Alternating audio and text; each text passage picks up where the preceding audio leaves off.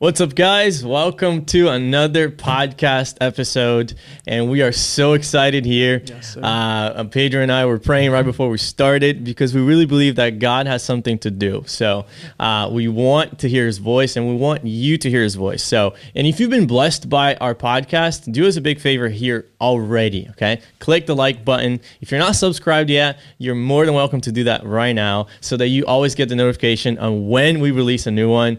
And we only do an English one or one in English. Um, Very rarely. very Yeah. rarely. Like once a month, we're, we're shooting for once a month. Uh, so whenever you get the notification and you see that it's in English, guess what? Open it up. Open it up, open it up. Uh, and today we have Pedro here with us. We're excited. Thank you, sir. Uh, it's going to be pretty much like an interview, which is so exciting. Don't ask me know- the hard questions. I'm only I only typed down hard questions, questions. so I knew No he was coming. I was like, you know, I got to trick this guy. Uh, but we're excited. We really are because we're talking about something that relates to all of us. Yeah. all of us, every single one of us. Pedro inspires me so much, and you're going to see why. and I mean this. I really mean this. You inspire me too.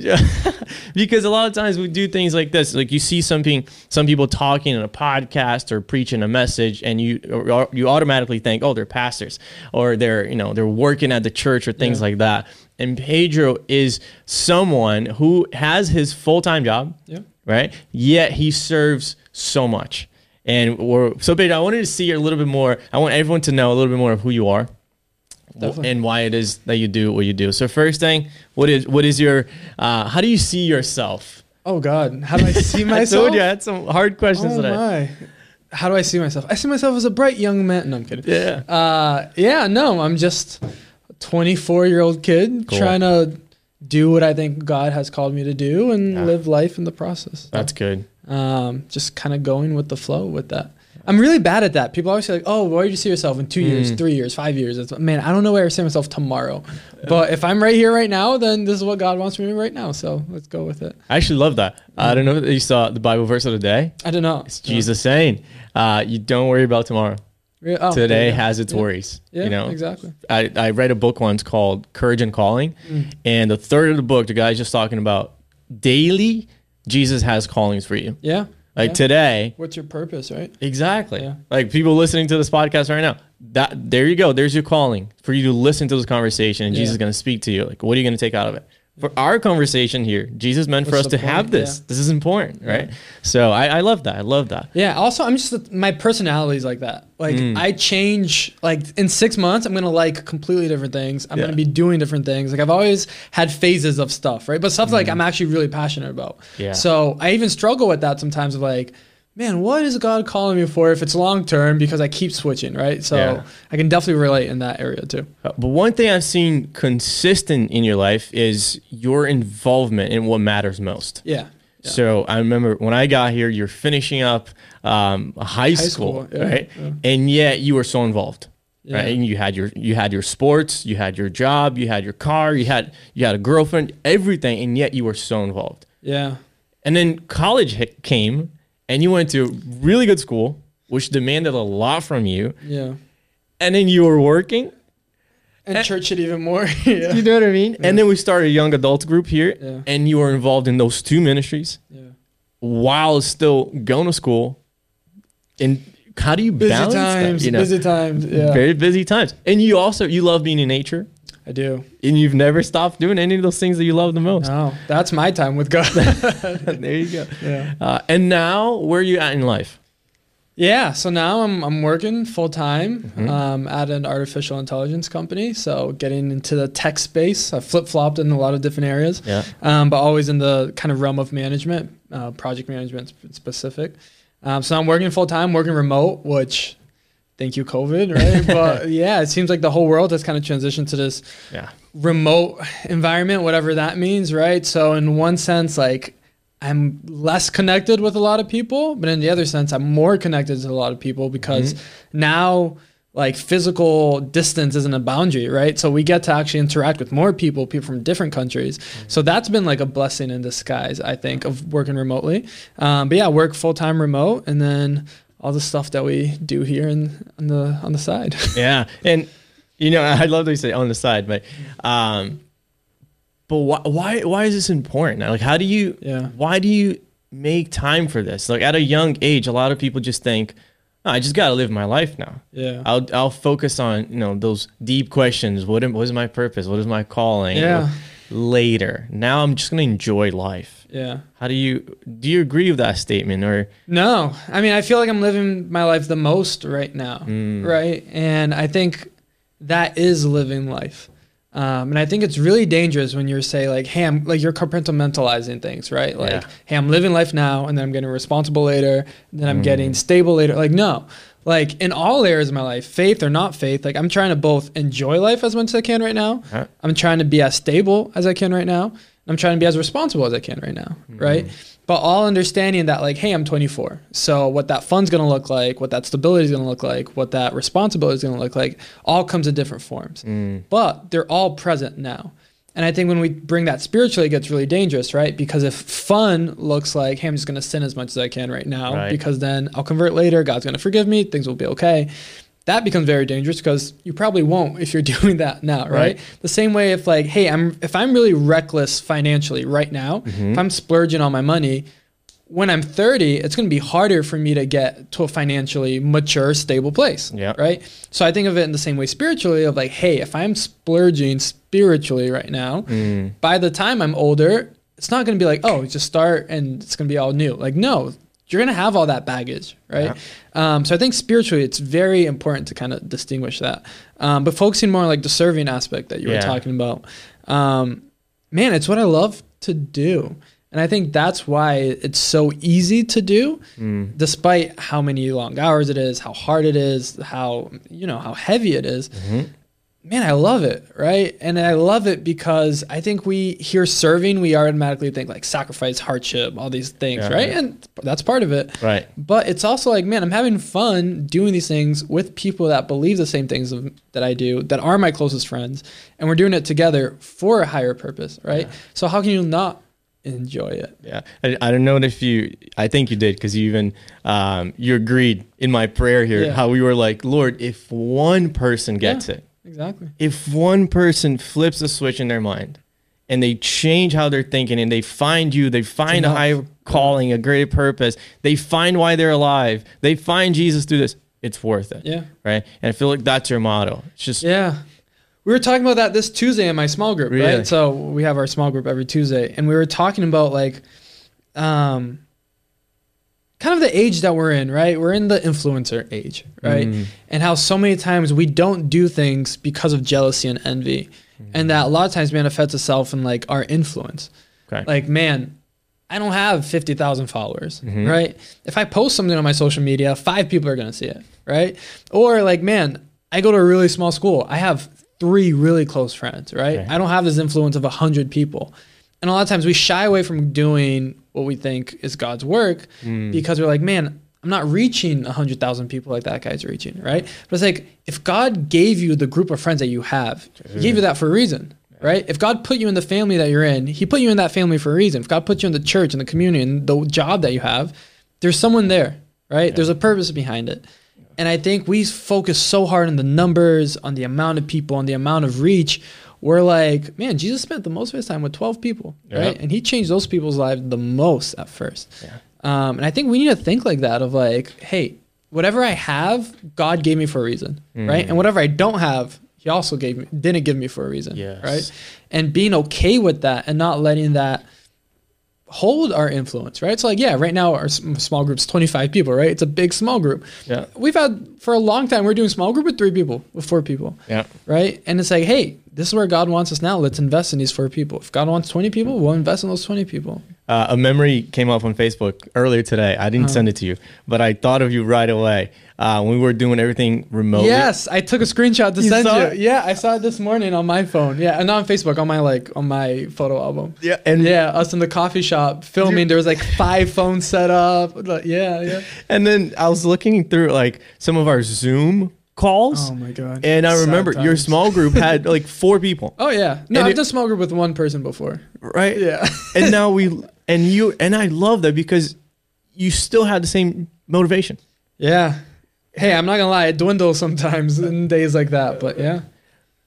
But because one person matters. I mean, we love songs like "Reckless Love." Why? Yeah. Because he leaves, the Leaves 99, for right. one. Would we leave 99 for one? Right. Right. We got to think about that. Yeah. Like sometimes we go, no, no, I'd rather have 99. 99 likes. More people. right. 99 views instead of, of course, we're, we're exaggerating here, but, you know, sometimes I, I read a quote today from a guy talking about um, how a lot of times we want more influence than we want intimacy, right? Because of the social media world Yeah, we live that in story. that's I feel like we're we're all f- falling for that in a sense. Right?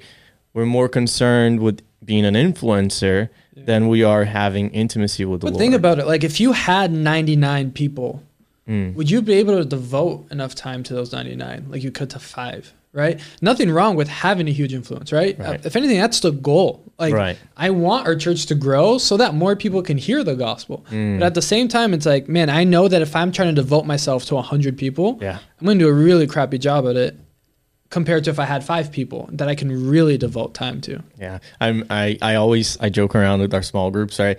Hey, if we're over twelve people, We're we got to split, man. Yeah. If the Lord of the universe chose twelve Twelve, disciples, yeah. I'm not magic number. I'm not taking thirteen. Yeah, but there is we're joking, but it's also serious. Yeah. You know, that was his small group. And even you know, John, James, and Peter, they believed they were the closest ones to Jesus. I think everyone can relate with that, right? Like in high school, or at least I mm. think most people, it's when you try to have the most friends, Yeah. right? And I can guarantee you the time where you've had the most friends is the time that you've felt the loneliest or had the least amount of real friends, right? You try to be friends with everyone and try to devote time with everyone. You can't. And it's like that superficialness where if like where you have five people, like you know those five people. Right. And I think that's why kind of the backbone of, of everything that you kind of mentioned before mm. was always small groups of knowing that like, hey, okay, cool. We can preach on stage on a Sunday. We can do whatever. But that's a time where I like I am tangibly making a difference in someone's life one on one. Not just giving them a message that can apply to a bunch of people, but like, hey, I can sit down with Matt, know Matt, and help him in this area. You know? Yeah. And I, I feel like you do this so well. How how do you find how do you manage that? How do you because Yeah. you, you work 40, 40 hours a, a week and you are A little more sometimes. a little more sometimes. You, know, uh, you you mentioned that your day off next last week. yeah. You a got a full call. day work, yeah. Full day of work. You know. And yet you're constantly meeting with people. Yeah. You're constantly going to coffee shops. You're constantly going for lunch, going for you know dinner and things like that. How how do you do that? And why do you do it? Yeah, two different questions. I think the the why answers the how. Mm. Um, the why is because, well, let's start simpler. Um, what I w- know I most need and Okay. wish to have is people that were pour into my life, Mm. like people that actually care about me, right? Mhm. Not that cares that like I'm another butt in a seat, Yeah. but cares that like, hey, how are you doing spiritually, right? Like, how is life for you right now? And if I want that, I'm sure more people want that, Yeah. right? And if I know how, wha- how important it is to me, I know it's going to be that way to other people. And if other people don't have that, I want to be able to be that person for someone else, right? So the why is because man, there's the need. God calls us to do it, right? That's the the up there answer. Um, but it's like, man, God calls us to love one another. Yeah. I can't say that like, hey, if I walk past you 20 times on a Sunday morning, I love you. Right. If I never stop and ask about you, right? If I know, like, I take that very seriously. Like, I struggle to say like I love you, right? Mm. Like my girlfriend jokes about all the time. Like, man, it was hard the first time I said I love you because I take that very seriously, right? Yeah. I don't call someone bro unless like, because if I'm if I'm calling you a brother, like that's deep, you know. Yeah. So I struggle with that to begin with. But if I do love someone, as call as Christ calls us to love someone, and the way that He calls us to love someone is, hey, love your neighbor like you love yourself. Right. Do to them like you want. And I know what I want done to me, so Mm. I'm going to do that to other people. Nice. Um, so that's the that's the why. The how is man, that's the prioritizing part, right? For me, it was never like the number one thing was always church. And I hate using that word church because it means Yeah, like it yeah. sounds like, right, just like a thing you attend. But I never wanted what I would do to get in the way of what I needed to do felt like I needed to do in church. Okay. Okay. So if it's like, hey, right now in life, all I'm going is on church on Sunday morning. My extracurriculars would involve around that. Hmm. If it was like, hey, now you need four nights a week, my extracurriculars would revolve around that. Okay. So it was never I would take stuff and then try to fit church around it. It's hey, I already have this to begin with. Hmm. Now let's see what I can fit in. And I think that's a lot easier when you start from that place. Yeah. You organize yourself around your priorities. hundred percent, yeah, and we all do that.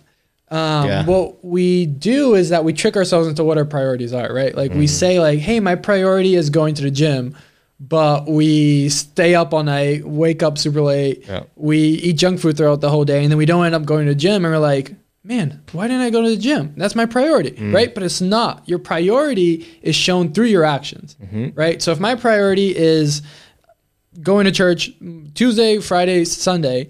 How I show that means I'm not going to take a job where I work Tuesday, Sunday, and Thursday, right? Or whatever the days I said. Yeah. Um, so your priority is shown through how you prioritize something, right? You know, I prioritize our friendship by like, hey, do I make an effort to do this? Do I do we go out on this, these days? Do we talk? Do we text? That's how. So priorities are revolved around that. I think we just do a really good job of tricking ourselves into what our priorities are. Well, I remember I'm terrible with quoting people, you know, but whoever it is, um, someone knows. Make sure you comment. uh, I won't. I won't even try. But a quote that helped me a lot during busy times of college and ministry and things like that was, um, "Show me your schedule, and I'll show you who your God is." There you go. Yeah. Oh, dude, that that hit hard yeah. because I was just thinking about like I had three jobs while going to college, That's a lot. and I was helping out at a youth ministry at my church Yeah.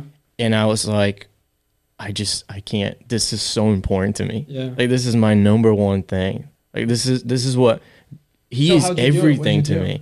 Uh, what you just said, I would schedule everything around that. Mm-hmm. I just I cannot work Friday nights. Oh, but my boss is gonna be. Dude, Sorry. Yeah. I'm sorry. You know, maybe that's not the place for me You though. don't have to take that job. You do not. Yeah. You do not. I mean, especially I sometimes like you're living with your parents, you know, and and in a sense you are taken care of financially. I'm not Yeah. saying you you know you sh- should give up your job or anything like that. No, but you have to think about priority. We have to go back to a pure faith. Yeah. What do we believe God to be? Provider. Right? We sing songs like He is Jireh, right? You, Yeah. you, are, you are enough. It's beautiful that we sing that here on a Sunday. Do you live it? but do you Yeah. apply We've that? been talking about this for the last two weeks in my group because Mm. of the messages that we've been having. Yeah. But it's, man, we want a God of miracles, but we don't give him the space to do miracles, right? It's called a leap of faith for a reason. You have to leap, right? Mm. Yeah. So we want God to do this crazy miracle to change us, to provide, but we try to control everything, dictate what that miracle is.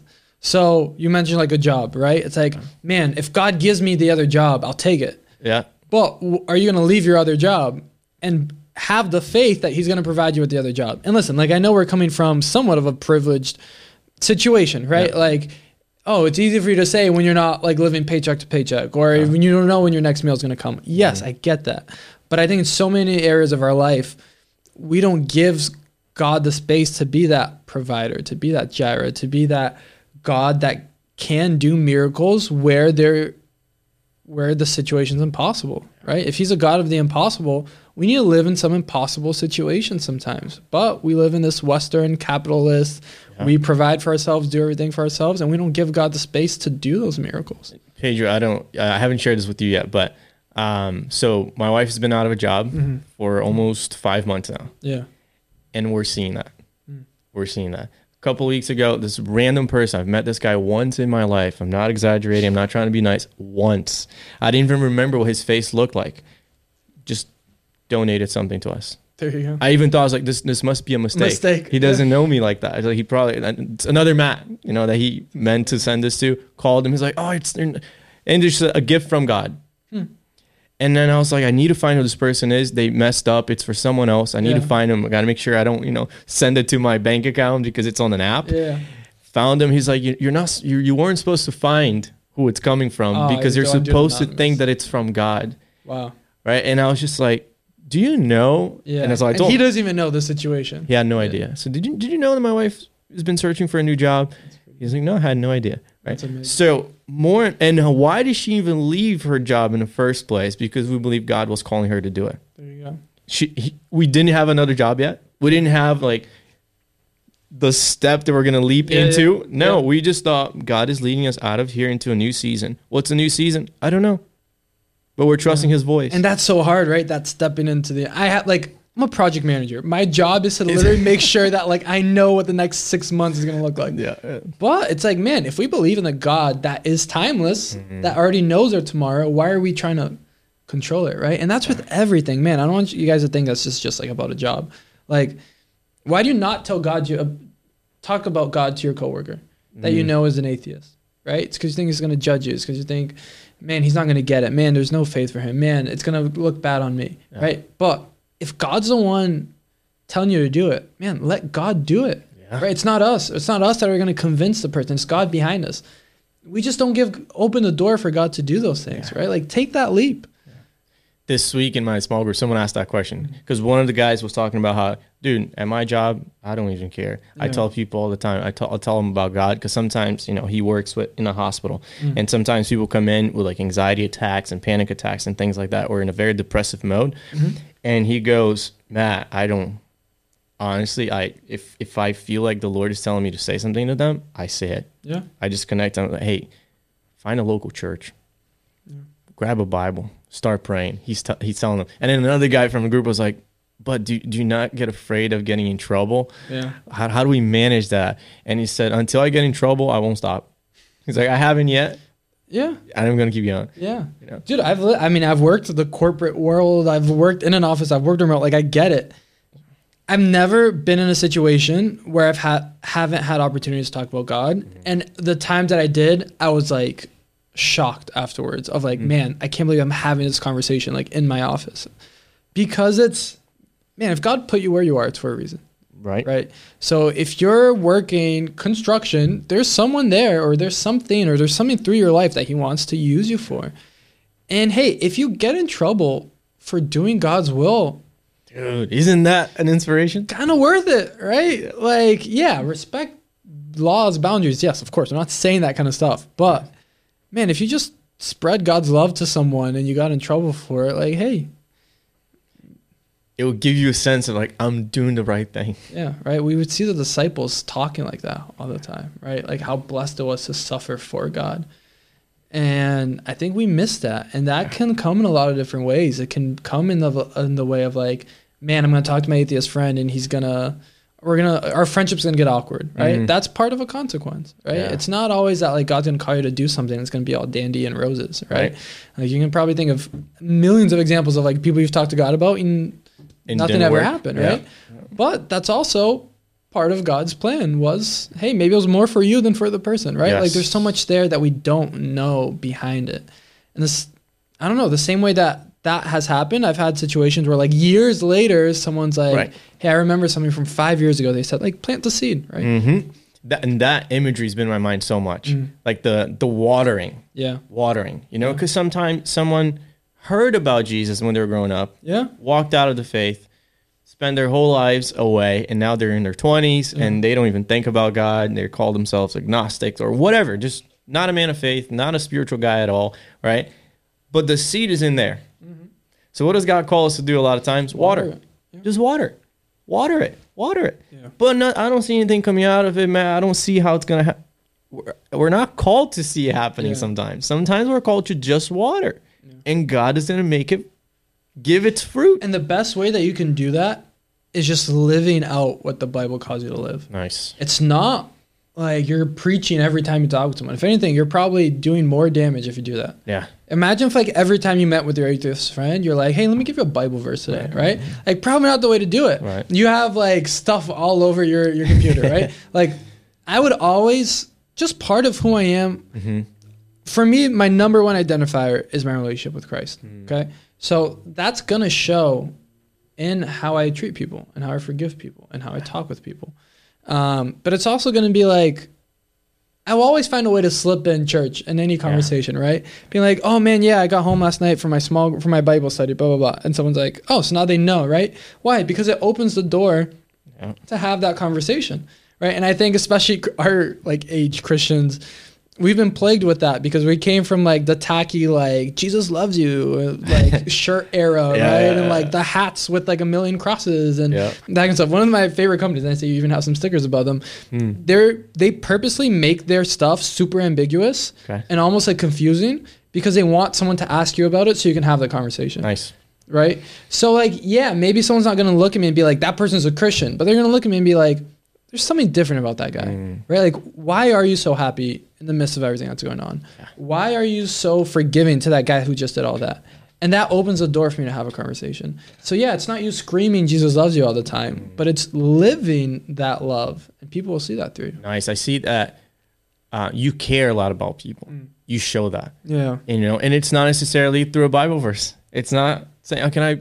People don't need your Bible verses all the time. Right. Sometimes people need a hug. Sometimes people need an ear to listen. Sometimes people need a shoulder to cry on, a hand to pick them up. Nice. Bible verses can come later, Yeah. right? Jesus did a lot of miracles before saying like, "Hey, I'm God, give your life to me." Yeah. No, he would go out, he would heal, he would help people walk, he would cure their eyes, he would give them food, and then he would say, "Hey, now come and follow me." Yeah. Right? The, the the lady caught in adultery. Yeah. Right. He calmed the situation around. He saved her life, her bodily life. First. Right. First. First, made sure she was safe, and then he said, "I forgive you. Go and sin no more." And here's the issue. We try to tell people, hey, come and follow, Yeah. and then let the miracles come. Mm. No, be that person in the be that blessing in someone's life before. And then let them see, like, hey, the reason behind that mm-hmm. is because of what he believes. Don't tell people what you believe in and go do stuff. Yeah, that's awesome. Um, last thing that I wanted to ask you. Mm-hmm. This has been in my mind so much, and every every person I, I get a chance to talk about this, I, I take it. Um, war in the Ukraine and Russia, Hard. hard stuff to go through and just see. I, I, I follow a couple of pastors that are involved in rescuing people, taking people out of there, and bringing to Brazil and, and U.S. Right, Yeah. um, and so they update us often. And but there's always this.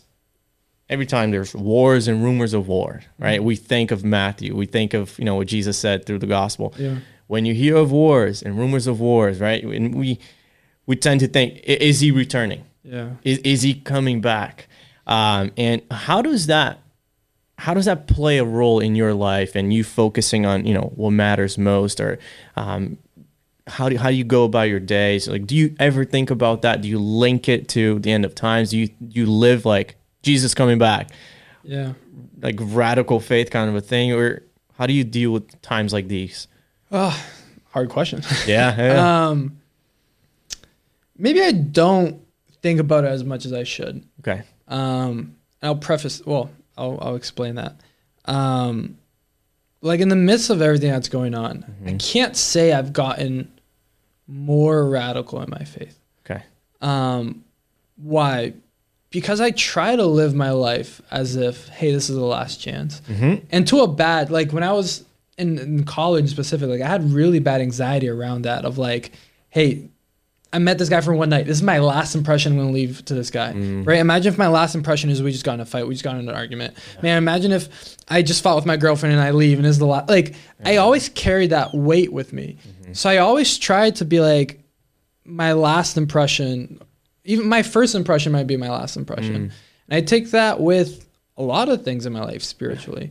So I almost want to say, in the midst of war, in the midst of all the craziness going on, spiritually, it hasn't changed much because I've already adapted that to kind of my day to day.